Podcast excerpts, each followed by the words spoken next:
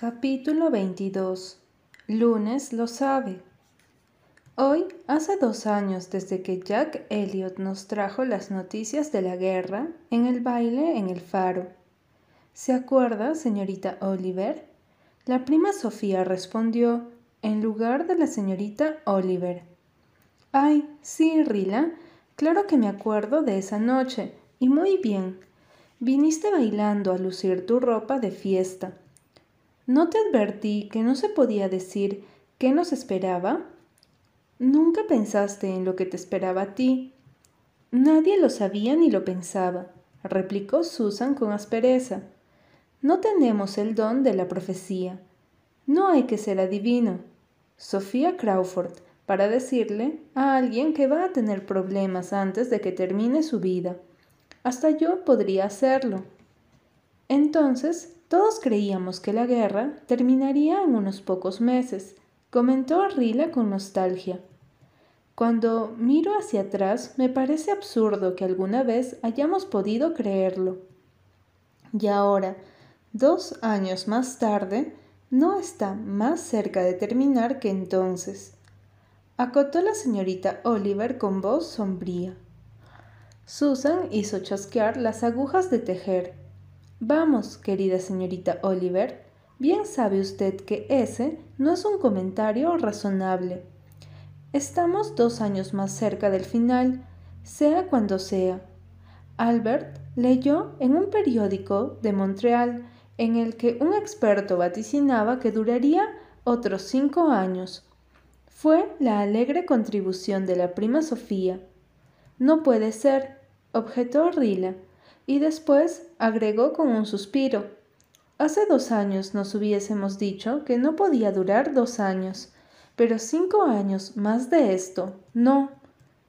Si entra Rumania, y espero que entre, terminará en meses, no en años, anunció Susan. Yo no tengo ninguna confianza en los extranjeros, suspiró la prima Sofía. Los franceses son extranjeros, replicó Susan y mira lo que pasó en Verdún y todas las victorias del Somme en ese bendito verano. El gran avance está en marcha y los rusos siguen bien.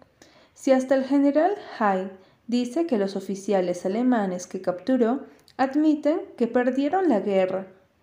A los alemanes no se les puede creer una palabra, protestó la prima Sofía. No tiene sentido creer algo solo porque te gustaría que así fuera, Susan Baker. Los británicos perdieron millones de hombres en el Somme. ¿Y a dónde llegaron con eso?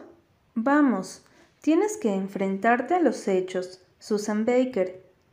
Están agotando a los alemanes, y mientras sea así, no me importa si sucede unos kilómetros más o menos hacia el este. No soy, admitió Susan con impresionante humildad. Una experta en temas militares, Sofía Crawford. Pero hasta yo me doy cuenta de eso, y también lo harías tú si no te empecinaras en ser tan pesimista. Los unos no tienen toda la inteligencia del mundo. Bueno, que la guerra quede en manos de Jai por el resto del día. Me voy a preparar un baño para la torta de chocolate y cuando esté lista, voy a ponerla en el estante más alto. La última la dejé en el de abajo y el pequeño Kitchener le clavó los dedos y se comió todo el baño. Teníamos invitados esa noche y cuando fui a buscar la torta me encontré con un espectáculo que... ¿No saben nada del padre de ese pobre huérfano todavía? preguntó la prima Sofía. Sí, Recibió una carta de él en julio, respondió Rila. Decía que cuando se enteró de la muerte de su esposa y de que yo había tomado el bebé, el señor Meredith le escribió, ¿se acuerdan? Mandó carta de inmediato, pero como nunca le contestaron, supuso que la carta se habría perdido. Le llevó dos años empezar a pensar que se había perdido, replicó Susan con desdén.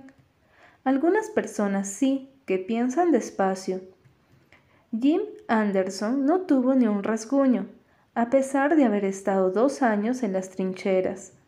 No hay como un tonto para tener suerte, como dice el viejo refrán.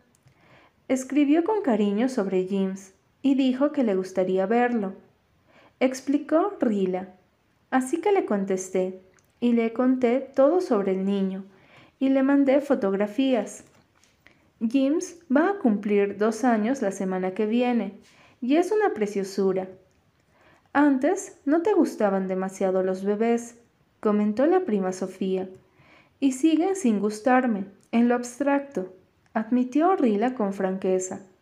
Pero adoro a James y me temo que no me alegré demasiado cuando la carta de James Anderson demostró que estaba sano y salvo. No habrás estado esperando que mataran al pobre hombre, exclamó la prima Sofía horrorizada. No, no, no. Esperaba que olvidara a James, señora Crawford. Y entonces tu padre tendría que afrontar el gasto de criarlo, dijo la prima Sofía, con aire reprobador. Ustedes los jóvenes son muy poco considerados. En ese instante entró James, tan rozagante, lleno de rizos y precioso, que provocó un comentario positivo hasta de la prima Sofía. Es un niño realmente bonito ahora, aunque quizá tenga los colores un poco fuertes, con tendencia febril, como quien dice, Nunca creí que podrías criarlo cuando lo vi un día después de que lo trajiste aquí. Pensé que era demasiado para ti, en serio, y se lo comenté a la esposa de Albert cuando llegué a casa, y ella me dijo, ¿Hay más en Rilla Blight de lo que crees, tía Sofía? Esas fueron sus palabras textuales. Hay más en Rilla Blight de lo que crees. La esposa de Albert siempre tuvo buena opinión de ti. La prima Sofía suspiró, como para insinuar que la esposa de Albert estaba sola contra el mundo en ese respecto. Pero en realidad no quería decir eso. A su manera, siempre melancólica, apreciaba mucho a Rila. Lo que pasaba era que creía que había que ser estricto con los jóvenes, o la sociedad se iría por el camino de la inmoralidad. ¿Te acuerdas de la vuelta a casa a pie desde el faro hace dos años? preguntó la señorita Oliver a Rila, sonriendo. ¿Y cómo? sonrió Rila Luego su sonrisa se volvió soñadora y ausente. También se acordaba de otra cosa. Es ahora con Ken en la playa. ¿Dónde estaría Ken esta noche? Jerry, Jem, Walter y todos los otros muchachos que habían bailado y reído en el viejo faro aquella noche de diversión. La última noche sin nubes en el horizonte, en las inmundas trincheras del frente de Somme, con el rugido de los disparos y los gemidos de los heridos en lugar de la música del violín de Ned Bohr, y el destello de las explosiones en lugar del resplandor plateado del Golfo Azul. Dos de ellos descansaban para siempre bajo las amapolas de Flandes, Alec Burr de Upper Glen y Clark Mangley de Lombridge. Otros estaban heridos en hospitales, pero hasta ahora nada había tocado a los muchachos de la rectoría ni de Ingleside. Parecían tener una protección especial, y el suspenso era cada vez más difícil de soportar con el correr de las semanas y los meses de la guerra. Esto no es una clase de fiebre a lo que pudieran volverse inmunes, suspiró Rila. El peligro sigue siendo tan real como el primer día que fueron a las trincheras. Eso es algo que me tortura día tras día, pero no puedo dejar de esperar que ya no les pasó nada hasta ahora. Consigan terminar la guerra a salvo. Ay, señorita Oliver, ¿cómo sería no despertar de mañana con el miedo a las noticias que puede traer el día? No me lo puedo imaginar.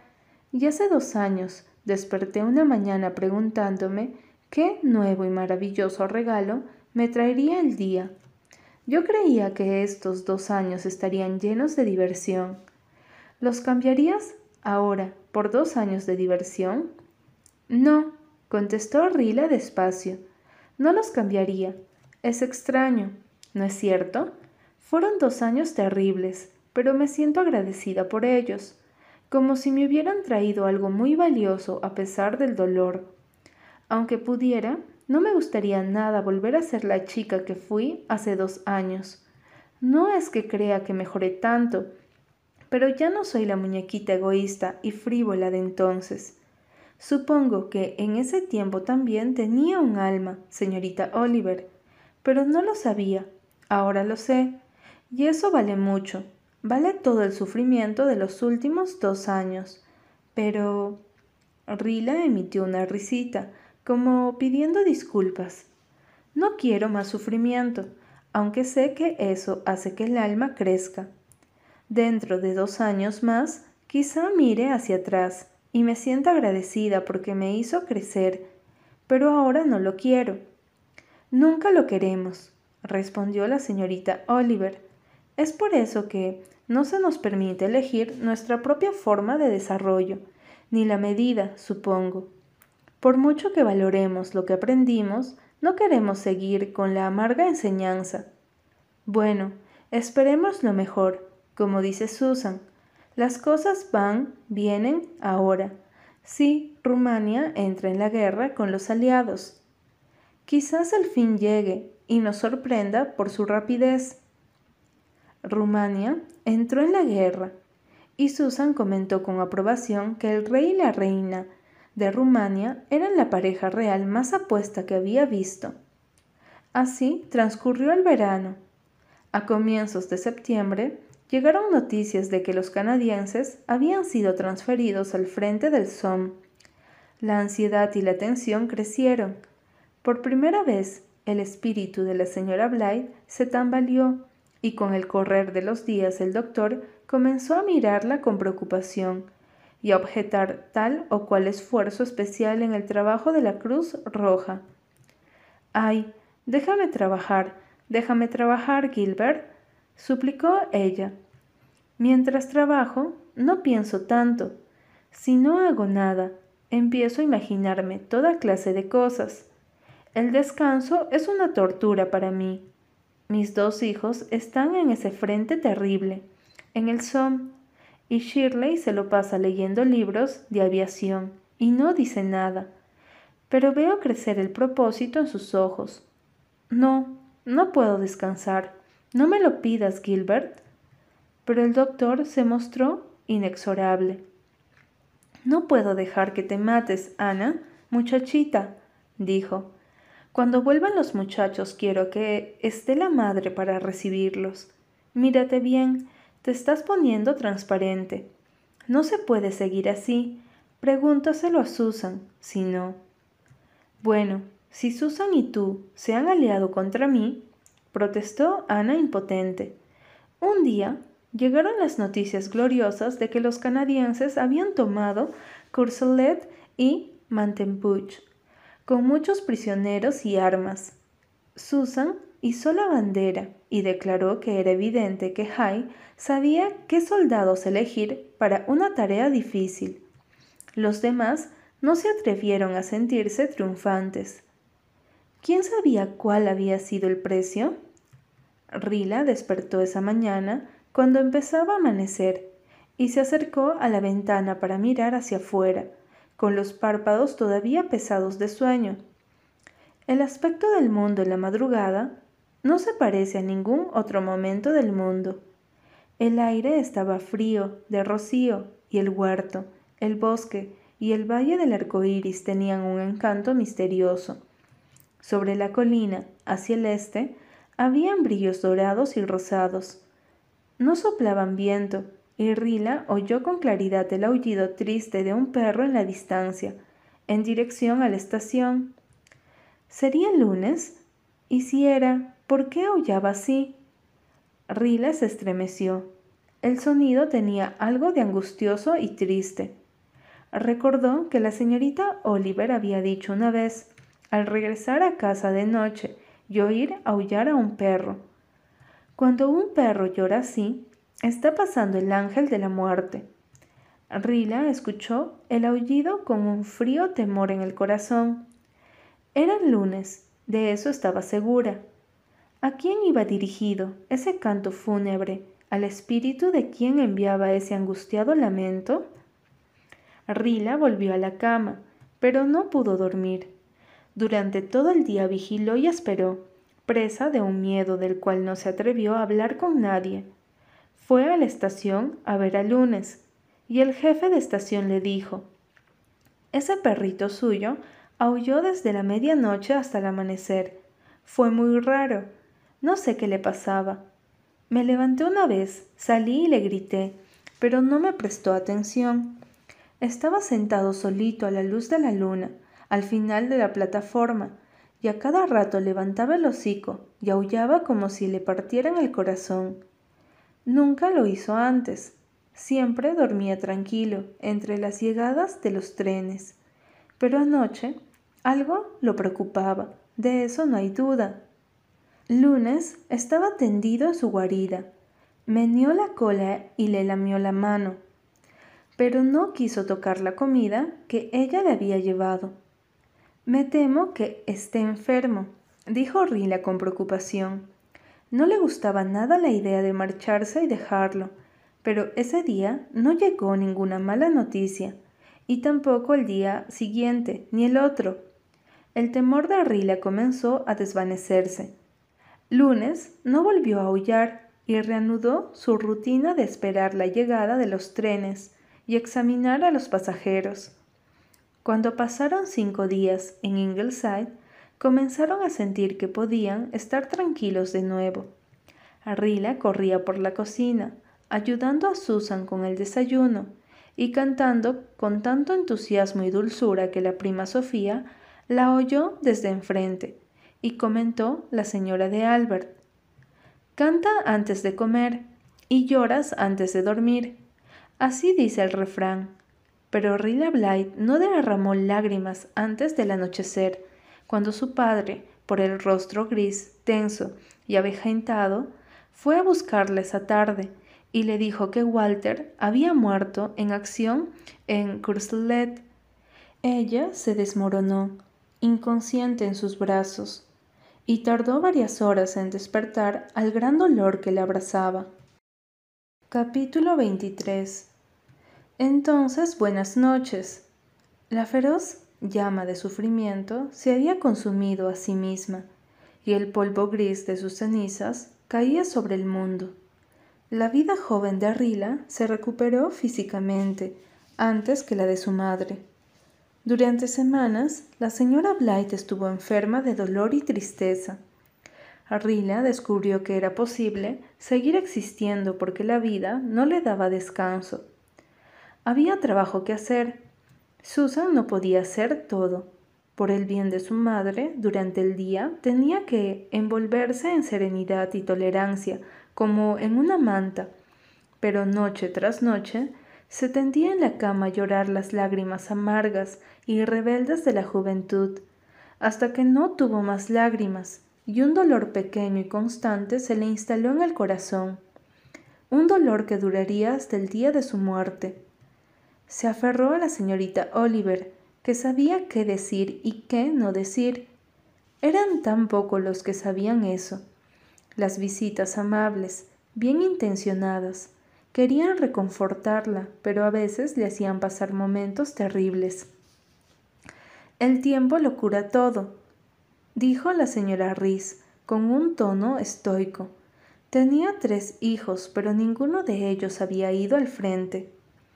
Es una bendición que haya sido Walter y no Jem, declaró la señorita Sarah Clow. Walter era miembro de la iglesia y Jem no. Le dije muchas veces al señor Meredith, muchas veces, que debió de haber hablado seriamente con Jem al respecto antes de que se marchara. Pobre, pobre Walter, suspiró la señora Riz. No venga aquí a llamarlo pobre Walter, dijo Susan, indignada, asomándose por la puerta de la cocina. Y Rila se sintió aliviada. Estaba empezando a sentir que ya no podía soportar esa conversación ni un minuto más. No era pobre, era más rico que cualquiera de ustedes. Son ustedes los que se quedan en casa y no dejan partir a los hijos, los que son pobres, pobres, desnudos, mezquinos y pequeños, pobres como ratas, al igual que sus hijos con sus prósperas granjas, su ganado gordo y sus almas del tamaño de una pulga. Vine aquí a consolar a los afligidos, no a ser insultada, declaró la señora Riz y se marchó. Nadie lo sintió mucho. La llama de indignación de Susan se apagó y ella se retiró a la cocina, apoyó su cabeza anciana y fiel sobre la mesa y lloró amargamente un buen rato. Luego se puso a trabajar y se planchó los mamelucos de James. Rila la regañó con suavidad cuando fue a la cocina para hacer el mismo trabajo. No voy a permitir que te mates trabajando para un bebé de guerra, dijo Susan con gesto obstinado. Ay, ojalá pudiera trabajar todo el tiempo, Susan, exclamó la pobre Rila. Ojalá no tuviera que irme a dormir. Es horrible irse a dormir y olvidar por un tiempo. Luego despertar y ahogarme por la mañana, recibir la noticia de nuevo. Hay gente que termina por acostumbrarse a estas cosas, Susan. No puedo dejar de pensar en lo que dijo la señora Riz. ¿Habrá sufrido mucho Walter? Siempre fue tan sensible al dolor. Ay, Susan, si supiera que no sufrió, creo que podría sentirme un poco mejor, tener un poco más de valor y de fuerza. Y ese regalo le fue dado con una carta del oficial superior de Walter, informándoles que había muerto instantáneamente de un balazo durante una carga en Courcelette. El mismo día llegó una carta para Rila, escrita de puño y letra de Walter. Rila se la llevó al Valle del Arco Iris, sin abrirla, y la leyó allí, en el lugar donde había tenido su última conversación con él. Es tan extraño leer una carta cuyo autor ha muerto. Es algo agridulce, donde se conjugan el dolor y el consuelo. Por primera vez desde el terrible golpe, Rila sintió que Walter seguía viviendo con los mismos dones y los mismos ideales. Nada podía destruir ni eclipsar los ideales y los dones. La personalidad que se expresaba en esa última carta, escrita en la víspera de Courcelette, no se extinguiría a causa de una bala alemana. Perduraría aunque se hubiera quebrado el lazo material con las cosas de la tierra. Mañana trepamos la colina, rila mi rila. Escribía Walter. Ayer escribí a mamá, ya di, pero me pareció que tenía que escribirte a ti esta noche. No tenía intenciones de ponerme a escribir, pero ahora siento la necesidad de hacerlo. ¿Recuerdas a la vieja señora Crawford del puerto, que siempre decía que le había sido impuesto hacer tal o cual cosa? Bueno, es así como me siento. Me ha sido impuesto escribirte a ti, hermana y compañera mía, hay algunas cosas que quiero decir antes, bueno, antes de mañana. Ingleside y tú están cerca de mí esta noche. Es extraño y es la primera vez que lo siento desde que llegué. El hogar me pareció siempre tan lejano, tan desesperadamente lejano, tan otro con respecto a esta horrible locura de suciedad y sangre. Pero esta noche están muy cerca, Casi me parece que puedo verte, oírte hablar. Y veo la luna brillando blanca y quieta sobre las viejas colinas de mi casa. Desde que llegué aquí me pareció imposible que pudiera haber noches suaves y luz serena de luna en cualquier parte del mundo. Pero esta noche, de algún modo, las cosas hermosas que siempre amé, todas parecen haberse vuelto posibles. Y eso es bueno y me hace sentir una felicidad profunda, certera, exquisita. Debe de ser otoño en casa ahora. El puerto es un sueño y las colinas del valle están azules de bruma. El valle del arco iris es el mismo sitio delicioso y fragante en el que despedimos el verano. Rila, Tú sabes que siempre tuve premoniciones. ¿Te acuerdas del gaitero? No, claro que no. Eras demasiado chica. Un atardecer hace mucho tiempo cuando Nan, Di, Jem, los Meredith y yo estábamos juntos en el Valle del Arco Iris, tuve una extraña visión o un presentimiento, como quieras llamarle. Vi al gaitero trabajando por el valle, con una fila de sombras tras él. Los otros pensaron que eran ideas mías, pero yo lo vi, lo vi unos instantes. Y Rila, anoche lo vi de nuevo. Estaba haciendo guardia y lo vi marchando por la tierra de nadie, desde nuestras trincheras hacia las de los alemanes. La misma figura alta, en sombras, haciendo sonar su gaita. Detrás de él iban muchachos de uniforme. Rila, te aseguro que lo vi. No fue una fantasía ni una ilusión. Oí su música y luego desapareció. Pero lo había visto y sabía lo que significaba. Sabía que yo estaba entre los que lo seguirían. Rila, el gaitero me llevará al oeste mañana, estoy seguro, y no tengo miedo. Cuando recibas las noticias, recuerda eso. Me gané mi propia libertad aquí, la libertad de toda clase de miedo. Jamás voy a temblar de nuevo, ni ante la muerte ni ante la vida. Sí, después de todo me toca seguir viviendo. Y la vida, creo, sería lo más difícil de afrontar para mí, porque jamás volvería a ser bella.